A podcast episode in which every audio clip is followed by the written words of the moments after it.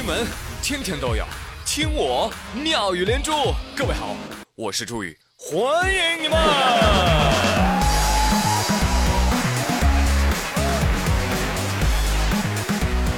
谢谢谢谢谢谢你们的收听。话说啊，没有比刚过完年的人更需要假期的了。猪也是这么想的。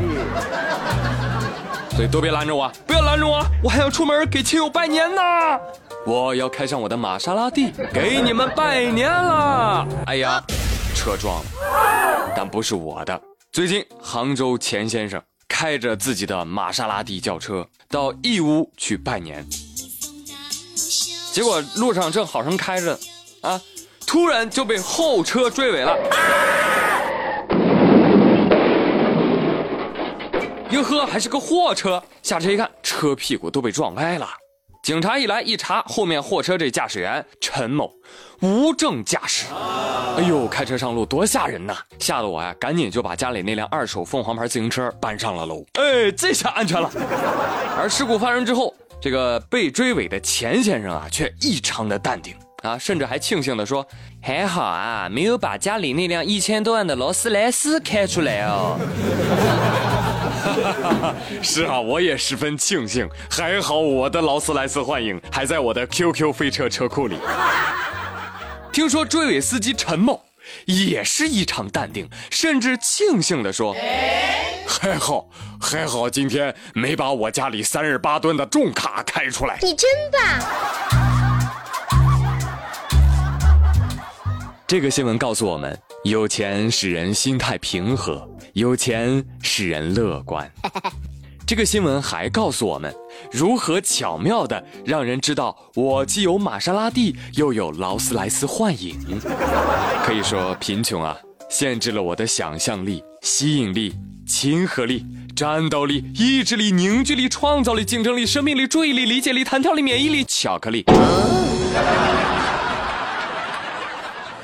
朋友们，不要怪我哈！一到这个辞旧迎新的时候啊，这人呐就特别容易感慨，在当代社会，啊，六年啊，基本上就是一个沧海桑田。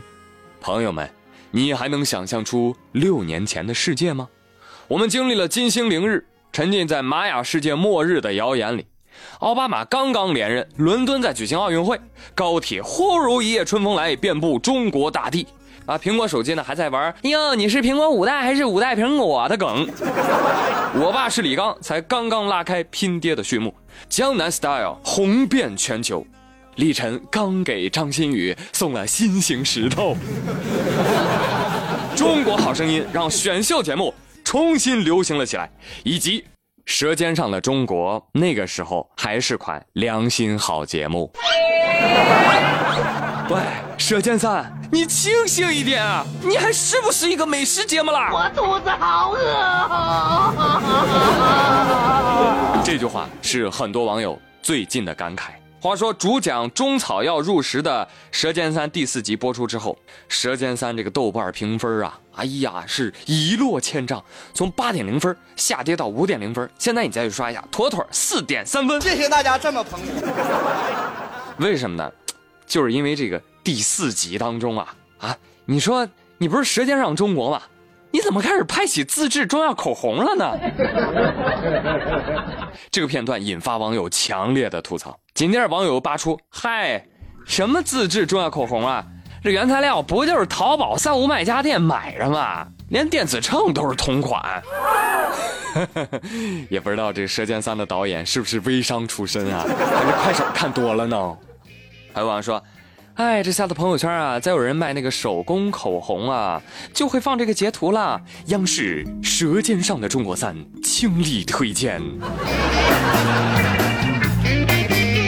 嘿，这吐槽一开始，哈，广大网友就把此前节目当中的一些常识性的错误全揭出来了。比如说，你像网友热风颠倒，他说了：“钵钵鸡、麻辣烫、串串都分不清的导演，还拍个锤子美食节目了。”莲花生花说：“我呀，就只看了那个关于四川泡菜那个视频，我当时就满脸疑惑。生井水来做泡菜呀？用药水泡过来又大又肥的生姜做泡菜呀？做泡菜要用八角大料吗？喂，干嘛要用废弃的坛子做泡菜啊？对呀。西安的网友也坐不住了，蓝 W 说：，哎，我们陕西的水盆羊肉啊，还是澄城县比较正宗，回坊的水盆根本就没法比，感觉导演组没有认真了解嘛。天津的小伙伴也坐不住了，嘛呢嘛呢？作为天津人，我什么都能忍，煎饼果子加火腿肠，那绝对不能忍啊！一看就不地道。还有一个就是纯鲈之丝啊，撕的竟然是北美鲈鱼。有网友说，每次吃鲈鱼的时候，我就想起江上往来人，但爱鲈鱼美。但是我觉得很一般呢。啊，古人不值得那么拼命啊！现在才知道，我吃的鲈鱼啊，原来是美洲鲈鱼，外来的养殖物品，和古人说的鲈鱼不是同一回事儿。不过没事儿啊，《舌尖三》的导演也跟我一样啊，傻傻分不清楚。哎呀，朋友们，听听啊！见过演员崩人设的，真是头一次见纪录片能够崩剧社的，你知道？那事到如今，我只想问《舌尖三》团队一句话：你们把美食纪录片拍成这个样子，你们平时是不是不怎么吃东西？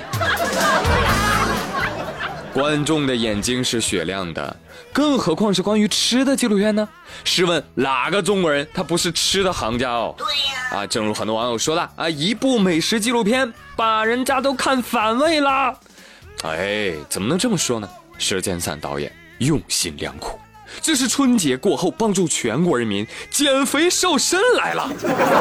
哎，还有那些压根儿就没胖的人啊，更可恶了啊！你们对得起为春节而死去的鸡鸭鱼肉吗？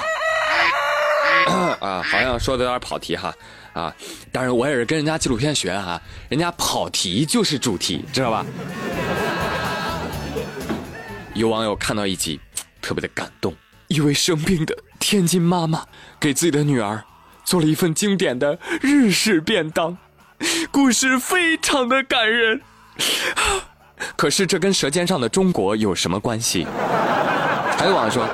你好，舌尖上的中国剧组，打扰一下，请问你们为什么不把第四集的那些食疗啊、药膳啊、中药化妆品的口红啊，都推荐给第五集那位身患重病还给女儿做日式便当的妈妈呢？考虑一下，了解一下。去年还骂《舌尖二》只讲情怀不讲美食，看了三，觉得对不起二。二好歹还拍了食物，再看三儿。妈呀！知音和读者的核定本呐，真的，我我小学作文题跑题都没你们那么厉害。你你们这样参加高考会得零分的啊！而对此，舌尖三剧组回应了，朋友们仔细听啊，他们说，出于思维惯性和审美惯性，难免呀会有不少的观众对于我们第三季的啊创新之举一时无法接受，但明知。创新是冒险的，我们导演组还是决定要冒险一搏。我觉得此处应该有掌声嘛。哎，我们的《舌尖三》做到了让创新落地生根。是了，是了，是了，纪录片加广告啊，这绝对算纪录片史上的一大创新啊。好了，说了这么多网友的吐槽哈，其实。我也看了啊，我觉得导演其实还是有自己的小心思的。为什么要加入中药口红这个片段呢？可能是为了表现传统中医与现代生活的融合，这本来是没有问题的。但是导演草率地选择了中药爱好者自制化妆品这种非专业形式的展现，其实这个呢是有失舌尖系列水准的。另外还有一些食物和常识上的硬伤，错了就是错了，应该敢于承认，并且虚心接受意见。抖机灵啊！你是不可能骗过观众的，知道吧？不能主题先行啊！为了表现一个主题而拿经不起推敲的情节来凑数，不能因为台本不够丰满就打感情牌、煽情来凑数，不能硬生生的搞感情升华，观众没被感动，哇哦！导演组自己先把自己感动了。真的，如果不注重细节，不尊重客观事实，是可以毁掉一个大 IP 的。但是不可否认，《舌尖》系列仍然是中国最好的纪录片之一。那这件事情可能会有一些教训，应该会给内容生产者提个醒。但是呢，不可否认的是，不缺少优质观众还有优质创作者的中国纪录片，一定会越来越好，是吧？谁叫我们观众的水平这么高呢？你真聪明。细节决定成败，大 IP 更要仔细呵护啊！同时也给我们内容生产者提个醒：观众能捧你，也能踩你，糊弄观众就是在毁掉自己。好了啊，今天悟道有点多啊，感谢您的收听，我是朱宇，咱们明天同一时间不见不散，拜拜。